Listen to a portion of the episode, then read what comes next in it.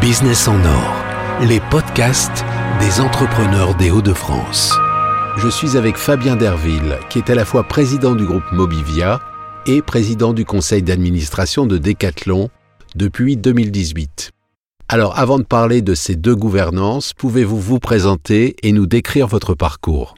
Alors j'ai 57 euh, ans, je suis marié, j'ai quatre enfants qui vont de 17 à, à 28 ans. Je suis né dans le milieu du retail, de la distribution, par, euh, par le métier de mes parents. Et donc euh, j'ai fait euh, naturellement des études modestes toutefois, mais dans, le commerce, que j'ai un bac plus 2, que j'ai musclé un peu dans une période de vie qui se prêtait bien, c'est-à-dire quand j'avais de mémoire 38 ans, sur un exécutif MBA que j'ai fait parallèlement à mon métier. J'ai fait l'armée, à l'époque ça existait, dans les chasseurs alpins, qui est une autre formation. Et puis, euh, et puis ensuite, le reste de ma formation, bah, c'est, euh, c'est probablement la posture apprenante qui fait que euh, tous les jours est un moment de, d'apprentissage, par les autres surtout. Et après vos études, quel a été votre premier job?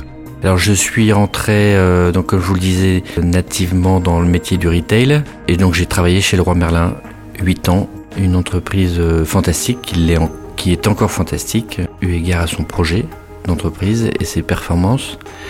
Voilà, j'ai travaillé 8 ans chez Leroy Merlin et ensuite je suis rentré dans euh, l'entreprise familiale. Mon, père est le fondateur de Noroto et je suis rentré chez Noroto. Alors j'étais très bien chez Leroy Merlin, euh, je suis rentré chez Noroto parce que je, je pensais que c'était le bon endroit pour rencontrer mon père que je voyais pas souvent ou pas assez à mes yeux et donc je me suis dit, bah, je, vais, je, vais, je vais me rapprocher de lui et je vais rentrer dans son entreprise, ce qui était un, choix discutable parce que c'est pas dans l'entreprise qu'on rencontre le père, euh, on rencontre le chef d'entreprise. Et voilà, donc il m'a fallu travailler un petit peu ça pour euh, trouver des bonnes raisons d'être attaché au projet d'entreprise Noroto. Euh, et voilà, et donc j'y suis maintenant depuis 27 ans. J'ai zigzagué, puisque tous les 4 ans j'ai changé de métier et d'entreprise puisqu'il y a plusieurs entreprises maintenant chez Mobivia, et aujourd'hui j'en suis euh, le président depuis 4 ans. Donc à la fois président de Mobivia et de Decathlon, comment vous vivez ce rôle de gouvernance? Alors, ça paraît particulier d'être président de deux, entreprises de cette taille, hein, parce que Mobivia, c'est 10 pays, 20 euh, 000 personnes. Decathlon, c'est 55 pays, 100 000. Euh, et donc euh, c'est inhumain d'être acteur dans deux entreprises, mais c'est possible à mes yeux parce que le rôle de président est un rôle différent de celui de dirigeant. Il s'agit d'un président non exécutif. Et, donc euh, ça suppose être à bonne distance de l'entreprise pour être le bon compagnon de route du dirigeant, mais ne pas faire le métier qui lui appartient de faire. Et donc euh, j'ai accepté le rôle de président de Decathlon en supplément de celui de président de l'entreprise familiale euh, euh, Mobivia. Alors l'enjeu pour un président, c'est un enjeu de gouvernance. Et la gouvernance, c'est finalement représenter les parties prenantes de l'entreprise, s'assurer que toutes les parties prenantes soient considérées les actionnaires, les collaborateurs, les clients, euh, les fournisseurs, euh, la planète. Le deuxième rôle, c'est de permettre aux dirigeants euh, de ne pas être seuls. Et donc,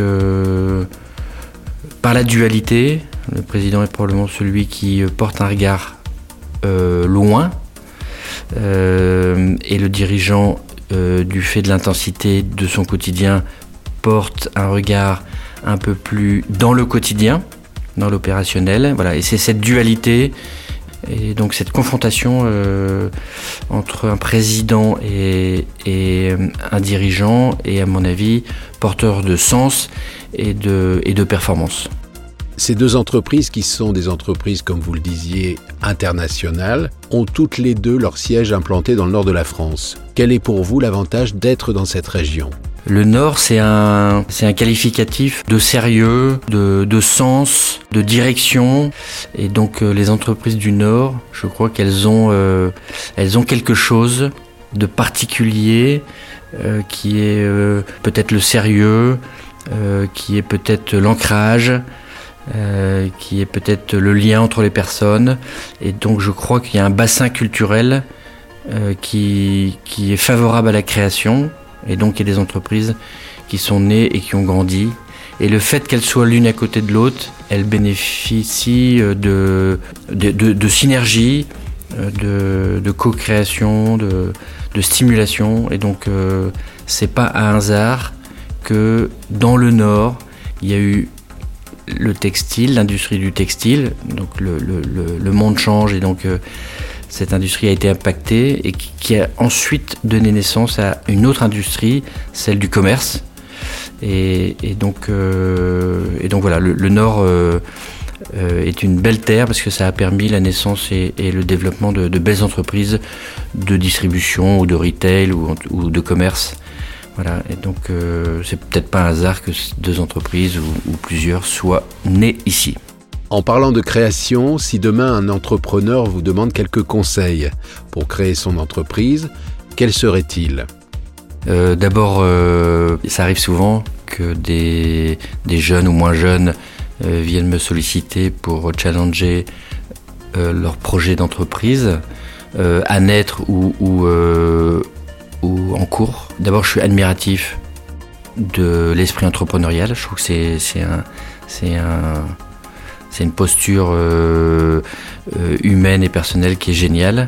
L'homme, est, né pour créer. Et donc, euh, l'esprit entrepreneurial me, touche beaucoup et je suis admiratif de, cette audace. Le conseil que je donnerais, il est adapté à chaque situation, mais moi, ce que j'ai appris dans mon parcours de vie, c'est d'accepter de se faire challenger. Et pour chacun, il faut se mettre en situation de créer de la dualité sur le plus de questions possible dans la mesure où les questions sont essentielles.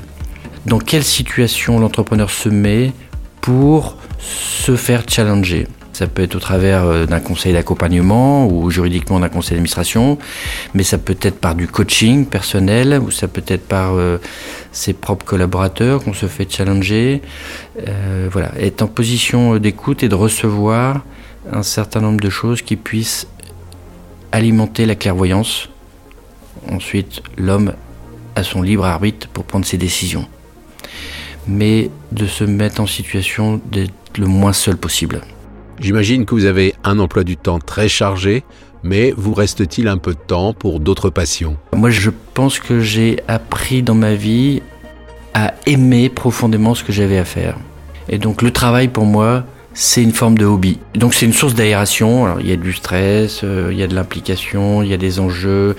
Euh, voilà, ça reste du travail. Mais mais je le fais vraiment de façon euh, agréable et énergisante. J'ai d'autres passions le travail, la famille, euh, prendre soin de moi au travers de peut-être euh, deux situations. Le sport, je, suis assez sportif et ma passion actuelle c'est le vélo. J'ai une autre passion qui est l'aéronautique. Et sinon, j'ai une troisième passion ou de source de ressourcement, c'est d'être seul à certains temps de ma vie ou de la semaine ou de jour pour retrouver du calme intérieur et augmenter ma capacité à discerner. Donc des moments de, des temps de silence sont, sont, sont des moments importants. je ne peux pas appeler ça un hobby, mais, mais, euh, mais c'est des, des, des, temps pour, pour la santé mentale et, et psychique. Merci Fabien Derville. Merci Benoît.